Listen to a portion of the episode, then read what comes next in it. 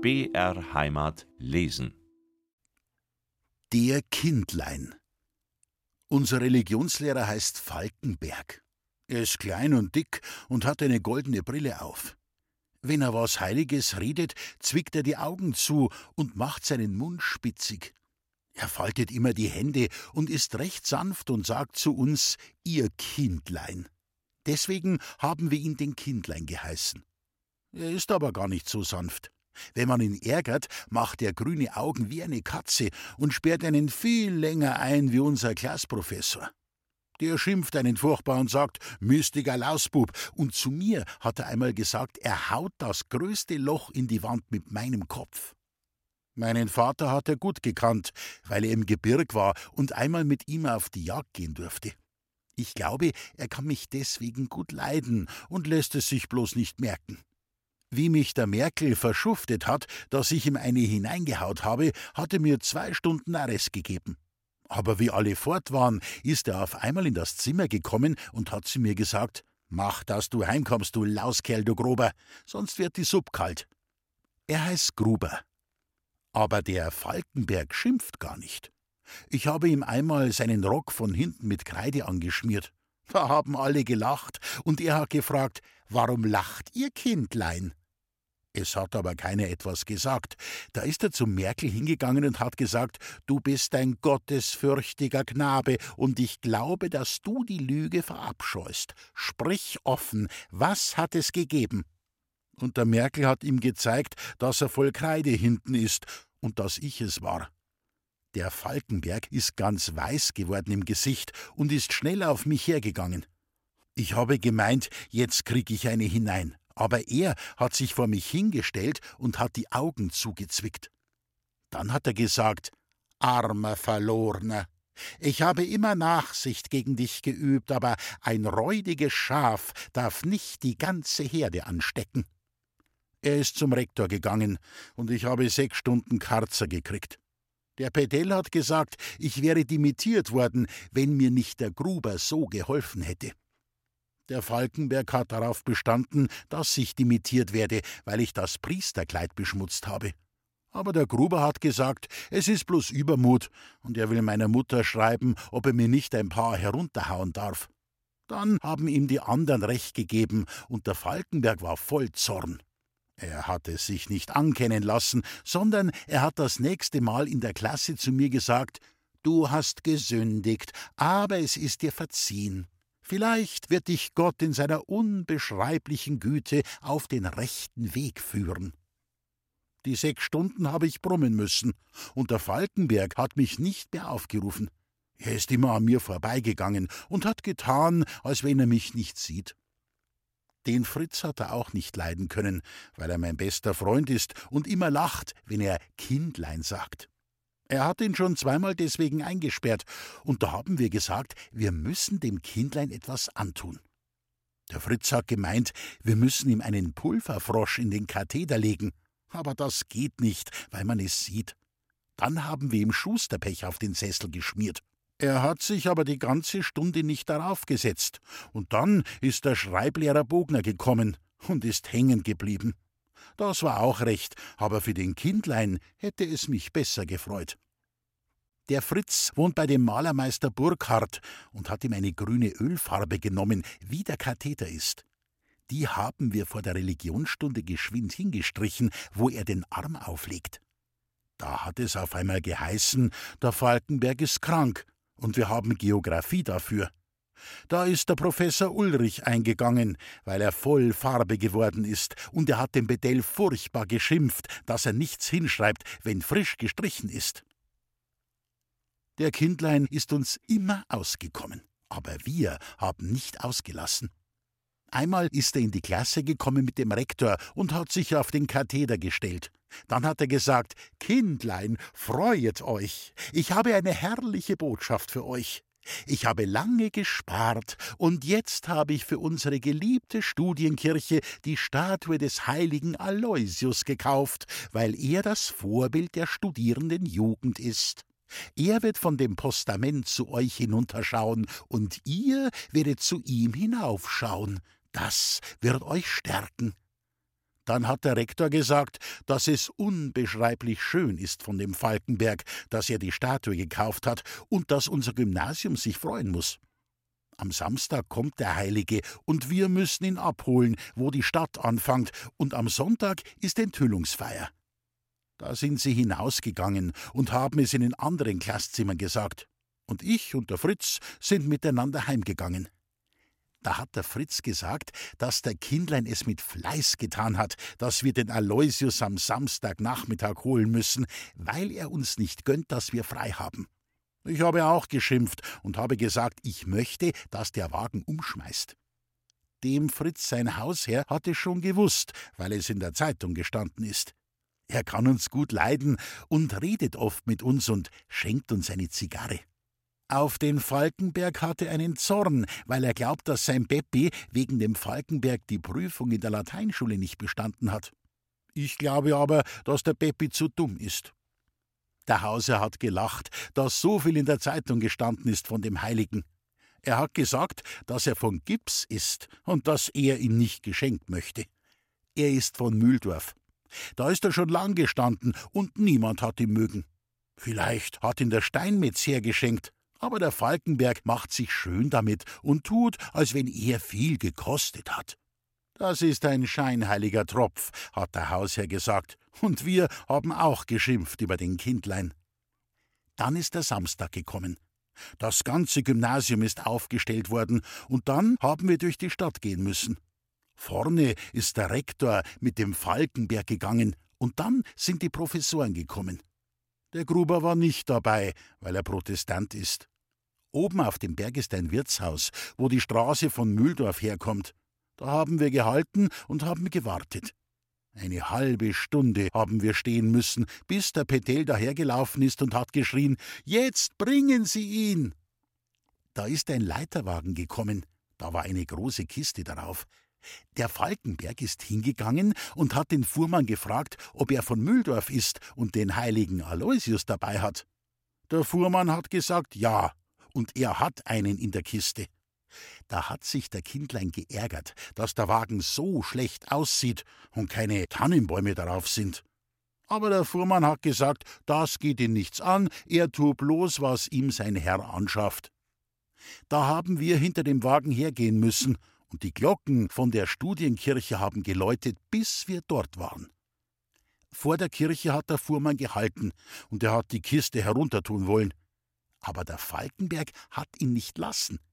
Die vier Größten von der Oberklasse mussten sie heruntertun und in die Sakristei tragen. Das war der Pointner und der Reichenberger. Die anderen zwei habe ich nicht gekannt. Wir haben gehen dürfen und das Läuten hat aufgehört. Bloß die vier Oberklassler mussten dabei sein, wie der Heilige aufgestellt wurde. Die anderen nicht, weil erst morgen die Einweihung war. Wir haben aber gewusst, wo er hingestellt wird bei dem dritten Fenster, weil dort das Postament war und Blumen herum. Der Fritz und ich sind heimgegangen.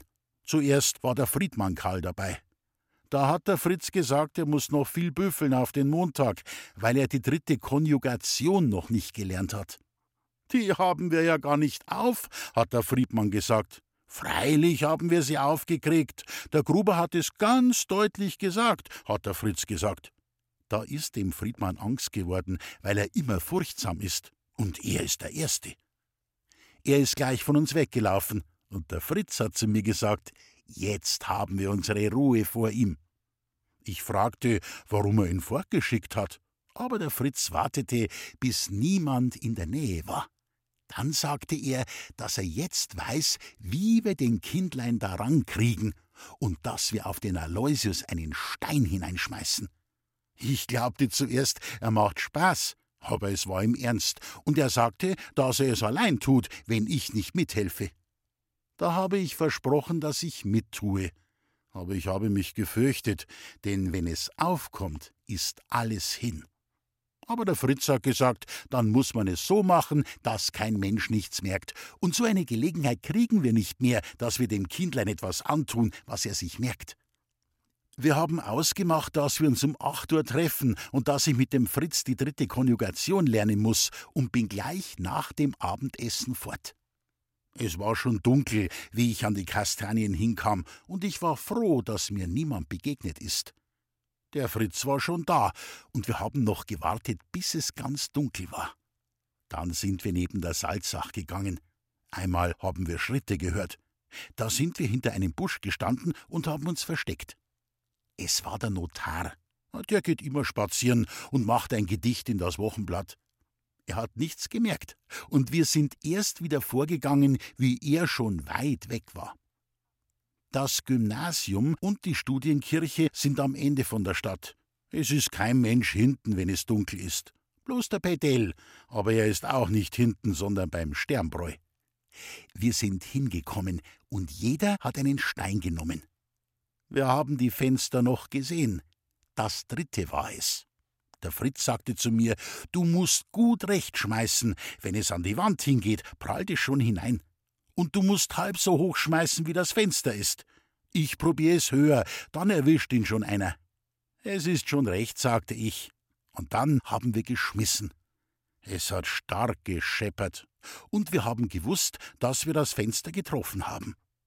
Gleich hinter dem Gymnasium sind Haselnussstauden. Da haben wir uns versteckt und haben gehorcht. Es ist ganz still gewesen, und der Fritz sagte, das ist fein gegangen. Jetzt müssen wir Acht geben, dass uns niemand gehen sieht. Wir sind schnell gelaufen, aber wenn wir etwas gehört haben, sind wir stehen geblieben. Es ist uns niemand begegnet, und beim Fritz, seinem Hausherrn, sind wir hinten über den Gartensaum gestiegen und ganz still die Stiege hinaufgegangen. Der Fritz hat sein Licht brennen lassen, dass sie glaubten, er ist daheim. Wir setzten uns an den Tisch und haben uns abgewischt, weil wir so schwitzten. Auf einmal ist wer über die Treppe gegangen und hat geklopft. Ich bin zum Fenster hingelaufen, weil ich noch ganz nass war, aber der Fritz hat seinen Kopf in die Hand gelegt und hat getan, als wenn er lernt. Es war die Magd vom Expeditor Friedmann, und sie hat gesagt, einen schönen Gruß vom Friedmann Karl, und er glaubt nicht, dass wir die dritte Konjugation aufhaben, weil er den Reitel gefragt hat und den Kanzler, und keiner hat etwas gewusst. Der Fritz hat seinen Kopf nicht aufheben mögen, weil er auch so geschwitzt hat. Er hat gesagt, dass er es deutlich gehört hat, und er lernt die dritte Konjugation. Da ist die Magd gegangen, und wir haben gehört, wie sie drunten zu der Frau Burkhardt gesagt hat, dass der Fritz so fleißig lernt und dass es grausam ist, wie viel man in der Schule lernen muss. Am anderen Tag ist Sonntag gewesen, und um acht Uhr war die Kirche und die Feier für den Aloysius. Aber sie ist nicht gewesen. Wie ich hingekommen bin, war alles schwarz vor der Türe, so viele Leute sind herumgestanden. Um den Pedell ist ein großer Kreis gewesen. Der Rektor ist daneben gestanden und der Falkenberg auch. Sie haben geredet und dann haben sie zu dem Fenster hinaufgezeigt. Da waren zwei Löcher darin. Ich habe den Reitel gefragt, was es gibt. Dem Aloysius ist Nasen wegkaut, hat er gesagt. Haben's ihn beim Aufstellen runterfallen lassen, habe ich gefragt. Nein, es sind Steine hineingeflogen, hat er gesagt. Der Vöckerer und der Friedmann und der Kanzler sind hergekommen. Der Vöckerer macht sich immer gescheit und er hat gesagt, dass er es zuerst gehört hat. Er ist dabei gewesen, wie der Falkenberg gekommen ist, und der Pedell hat es ihm gezeigt. Da ist ein furchtbarer Spektakel gewesen, denn wie sie die Löcher in dem Fenster gesehen haben, sind sie hineingegangen. Und da haben sie gesehen, dass von dem Aloysius seinem Kopf die Nase und der Mund weg waren und unten ist alles voll Gips gewesen. Und dann hat man zwei Steiner gefunden. Der Vöckerer hat gesagt, wenn es aufkommt, wer es getan hat, glaubt er, dass man ihn köpft. Der Pedell hat es gesagt. Ich habe mich nicht gerührt und der Fritz auch nicht. Er hat nur zum Friedmann gesagt, dass er jetzt die dritte Konjugation kann. Ich bin zu den Großen hingegangen, wo die Professoren gestanden sind. Der Pedell hat immer geredet. Er erzählte alles immer wieder von vorne. Er hat gesagt, dass er daheim war und nachgedacht hat, ob er vielleicht eine halbe Bier trinken soll. Auf einmal hat seine Frau gesagt, es hat gescheppert, als wenn eine Fensterscheibe hin ist. Wo soll eine Fensterscheibe hin sein? hat er gefragt. Dann haben sie gehorcht, und er hat die Haustüre aufgemacht. Da ist ihm gewesen, als wenn er einen Schritt hört, und er ist in sein Zimmer und hat sein Gewehr geholt. Dann ist er hinaus und hat dreimal Wer da gerufen. Denn beim Militär hat er es so gelernt, wo er doch ein Feldwebel war. Und im Krieg haben sie es so gemacht. Da ist immer einer Posten gestanden, und wenn er etwas Verdächtiges gehört hat, hat er Wer da rufen müssen. Es hat sich aber nichts mehr gerührt, und er ist im Hofe dreimal herumgegangen und hat nichts gesehen. Und dann ist er zum Sternbräu gegangen, weil er gedacht hat, dass er eine halbe Bier trinken muss. Er hat gesagt, wenn er einen gesehen hätte, dann hätte er geschossen, denn wenn einer keine Antwort nicht gibt auf wer da, muss er erschossen werden. Der Rektor hat ihn gefragt, ob er einen Verdacht hat. Da hat der Pedell gesagt, dass er schon einen hat, aber er hat mit den Augen geblinzelt und hat gesagt, dass er es noch nicht sagen darf, weil er ihn sonst nicht erwischt. Wenn nicht gleich so viele Leute herumgestanden wären, hat der Pedell gesagt, dann hätte er ihn vielleicht schon, weil er die Fußspuren vermessen hätte, aber jetzt ist alles verwischt. Da hat ihn der Rektor gefragt, ob er glaubt, dass er ihn noch kriegt. Da hat der Pedell wieder mit den Augen geblinzelt und hat gesagt, dass er ihn noch erwischt, weil alle Verbrecher zweimal kommen und den Ort anschauen. Und er passt jetzt die ganze Nacht mit dem Gewehr auf und schreibt bloß einmal, wer da, und er schießt gleich. Der Falkenberg hat gesagt, er will beten, dass der Verbrecher aufkommt. Aber heute ist keine Kirche mehr, weil man den Aloysius wegräumen muss, und wir müssen heimgehen und auch beten, dass es offenbar wird. Da sind alle gegangen, aber ich bin noch stehen geblieben mit dem Friedmann und dem Reitel, weil der Pedell zu uns hergegangen ist und alles wieder erzählt hat, dass es schepperte und dass seine Frau es zuerst gehört hat. Und er sagte, dass er den Verbrecher erwischt, und bevor eine Woche ganz vorüber ist, erschießt er ihn. Oder er schießt ihm vielleicht auf die Füße. Ich bin zum Fritz gegangen und habe es erzählt. Da haben wir furchtbar lachen müssen. Hernach ist eine große Untersuchung gewesen, und in jeder Klasse ist gefragt worden, ob keiner nichts weiß. Und der Kindlein hat gesagt, dass er seinen Schülern keinen Aloysius nicht mehr schenkt, bevor es nicht aufgekommen ist, wer es getan hat. Wir haben jetzt vor der Religionsstunde immer ein Gebet sagen müssen zur Entdeckung eines grässlichen Frevels. Es hat aber nichts geholfen, und niemand weiß etwas, bloß ich und der Fritz wissen es.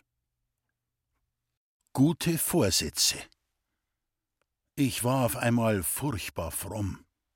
Drei Wochen lang hat uns der Religionslehrer Falkenberg vorbereitet auf die heilige Kommunion, und ich habe zum Fritz gesagt, wir müssen ein anderes Leben anfangen.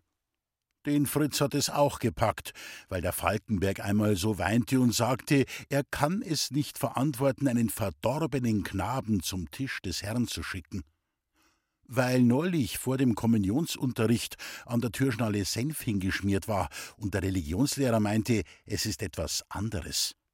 Ich habe gewusst, dass es der Fritz getan hat, und ich habe mich schon gefreut, dass der Falkenberg eingegangen ist, aber er hat uns eine halbe Stunde lang beten lassen, dass die Freveltat vorübergeht.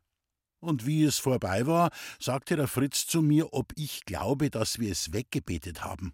Ich sagte, dass ich es glaube, weil der Falkenberg sonst nicht aufgehört hätte. Aber ich sagte, du musst auch ein anderer werden, Fritz. Probier es nur, es geht ganz gut. Er fragte, ob ich es fertiggebracht habe. Ich sagte ja, weil ich jetzt furchtbar fromm bin. Die Tante Fanny gibt immer Obacht, wenn ich im Gebetbuch lese, und sagt zum Onkel Peppi, dass mit mir eine Veränderung geschehen ist. Sie glaubt, dass ich in mich gegangen bin, und ich glaube es auch, weil ich jetzt schon eine Viertelstunde lang beten kann und nicht denke, wie ich der Tante etwas antue. Der Fritz sagte, er will morgen anfangen, aber heute muss er noch dem Schuster Rettenberger das Fenster einschmeißen, denn er hat ihm beim Pedell verschuftet, dass er ihn mit einer Zigarre gesehen hat. Ich sagte, er soll warten bis nach der Kommunion, weil ich mittun möchte, aber Fritz sagte, dass er nicht beten kann, bevor er das Fenster kaputtgeschmissen hat, weil er voll Zorn ist. Der Rettenberger lacht immer, wenn er ihn sieht, und gestern hat er ihm nachgeschrien: Geld, ich hab dich schön erwischt, du Lausbub, du Missrabliger. Da habe ich dem Fritz recht gegeben, weil es eine solche Gemeinheit ist, und ich hätte so gern mitgetan. Aber es ging nicht, denn ich habe mich schon acht Tage lang vorbereitet, und da hätte ich wieder von vorne anfangen müssen. Das ist gar nicht leicht. Die Tante Fanny hat Obacht gegeben, dass ich nicht auslasse. Sie hat mir recht wenig zum Essen gegeben, weil man sich täglich einmal abtöten muss. Aber die Magd hat zu mir gesagt, dass sie ein Knack ist und sparen will. Vor dem Bettgehen habe ich die Gewissenserforschung treiben müssen. Da habe ich den Beichtspiegel vorgelesen und der Onkel Peppi und die Tante haben alles erklärt. Der Onkel Peppi ist ganz heilig. Er ist Sekretär am Gericht, aber er sagt oft, dass er ein Pfarrer hat werden wollen, aber weil er kein Geld hatte, ist er mit dem Studieren nicht ganz fertig geworden. Wie er einmal mit der Tante recht gestritten hat, da hat die Tante gesagt, dass er zu dumm war für das Gymnasium. Der Falkenberg mag ihn gerne, weil er alle Tage in die Kirche geht und ihm alles sagt, was die Leute im Wirtshaus reden. Meine Mutter hat ihm geschrieben, dass er mich unterstützt und belehrt für die heilige Handlung, damit ich so fromm werde wie er. Das hat ihn gefreut, und er ist alle Tage bis neun Uhr dageblieben und hat gepredigt.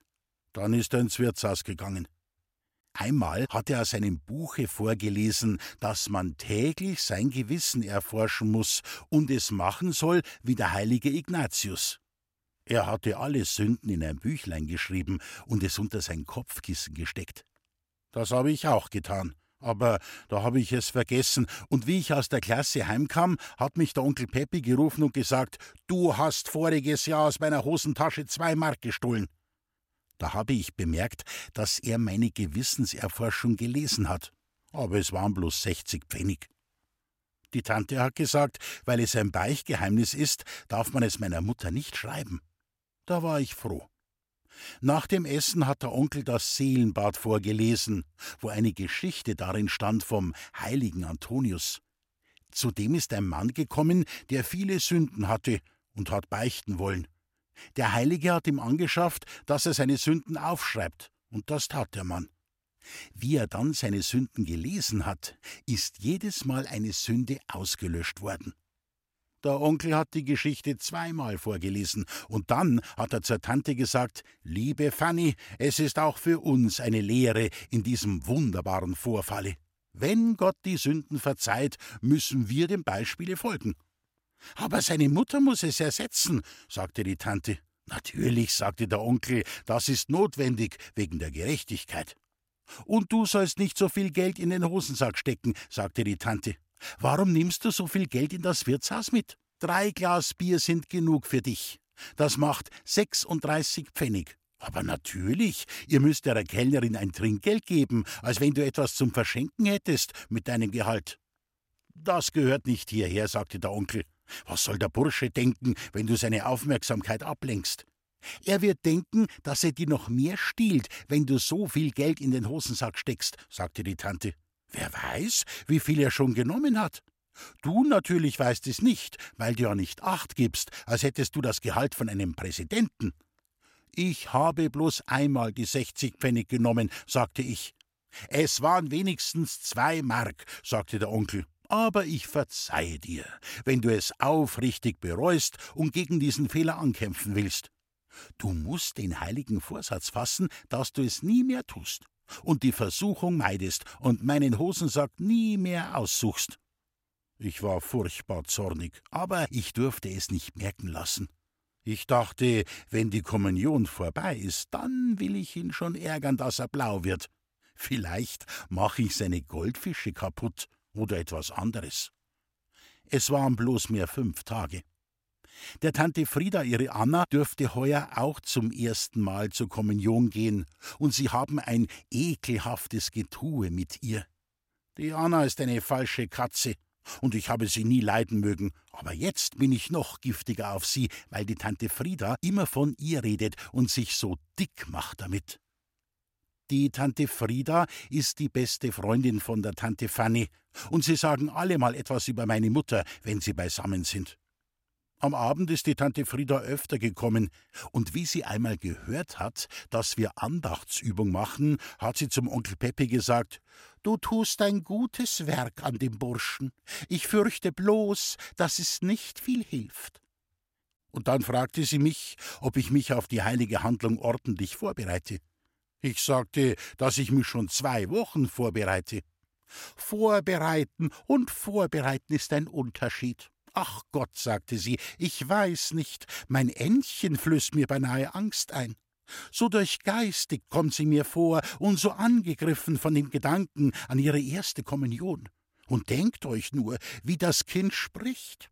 Am letzten Freitag wollte ich ihr ein bisschen Fleischsuppe geben, weil sie doch so schwächlich ist. Aber sie hat es um keinen Preis nicht genommen.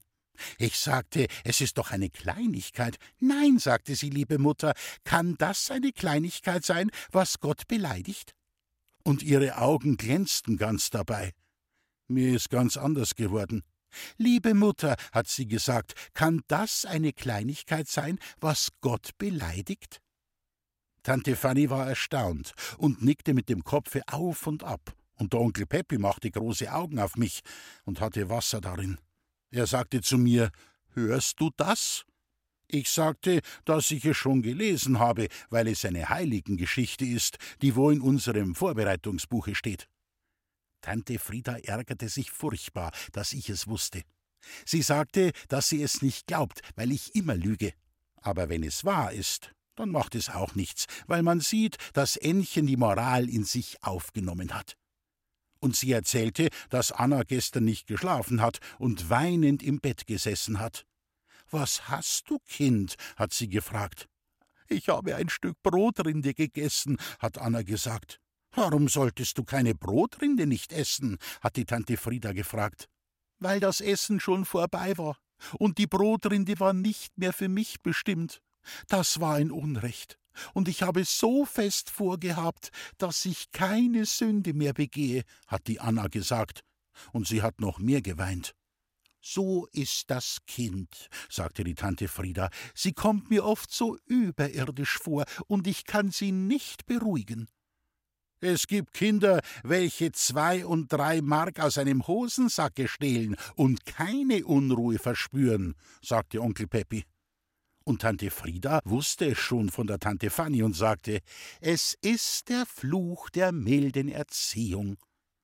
Das habe ich alles hören müssen, und ich war froh, wie der Kommunionstag da war. Meine liebe Mutter hat mir einen schwarzen Anzug geschickt und eine große Kerze. Sie hat mir geschrieben, dass es ihr weh tut, weil sie nicht dabei sein kann, aber ich soll mir vornehmen, ein anderes Leben anzufangen und ihr bloß Freude zu machen. Das habe ich mir auch vorgenommen. Wir waren 14 Erstkommunikanten von der Lateinschule, und die Frau Pedell hat zu uns gesagt, dass sie weinen muss, weil wir so feierlich ausgesehen haben, wie lauter Engel. Der Fritz hat auch ein ernstes Gesicht gemacht und ich habe ihn beinahe nicht gekannt, wie er langsam neben mir hergegangen ist. Wir waren auf der einen Seite aufgestellt, auf der anderen Seite waren die Mädel aufgestellt von der höheren Töchterschule. Da war die Anna dabei. Sie hat ein weißes Kleid angehabt und Locken gebrennt. Ich habe sie in der Sakristei angeredet, bevor wir in die Kirche hineingezogen sind. Sie sagte, dass sie heute recht heiß und innig für meine Besserung beten will. Ich habe mich nicht geärgert, weil ich so friedfertig war, und in der Kirche war ich nicht wie sonst. Ich habe gar nicht gemerkt, dass es lang gedauert hat, und ich habe nicht gedacht, was ich nachher tue. Ich habe gemeint, es ist jetzt alles anders. Viele Eltern, die da waren, haben ihre Kinder geküsst, wie alles vorbei war, und ich bin zur Tante Fanny und zum Onkel Peppi hingegangen. Da stand die Tante Frieda bei ihnen und sagte zu mir, Du hast die dickste Kerze gehabt. Keiner hat eine so dicke Kerze gehabt wie du. Sie hat gewiss um zwei Mark mehr gekostet als die, welche ich meinem Entchen gab. Aber deine Mutter will immer oben hinaus. Und die Tante Fanny sagte, natürlich, wenn man einen höheren Beamten geheiratet hat. Da habe ich gesehen, dass sie einen nicht fromm sein lassen, und ich habe mit dem Fritz was ausgemacht. Er wohnt auch in der weiten Gasse und kann der Tante Frieda in die Wohnung sehen. Da steht ein Schrank mit einem Spiegel. Und der Fritz hat eine Luftpistole. Aber jetzt hat der Spiegel auf einmal ein Loch gehabt.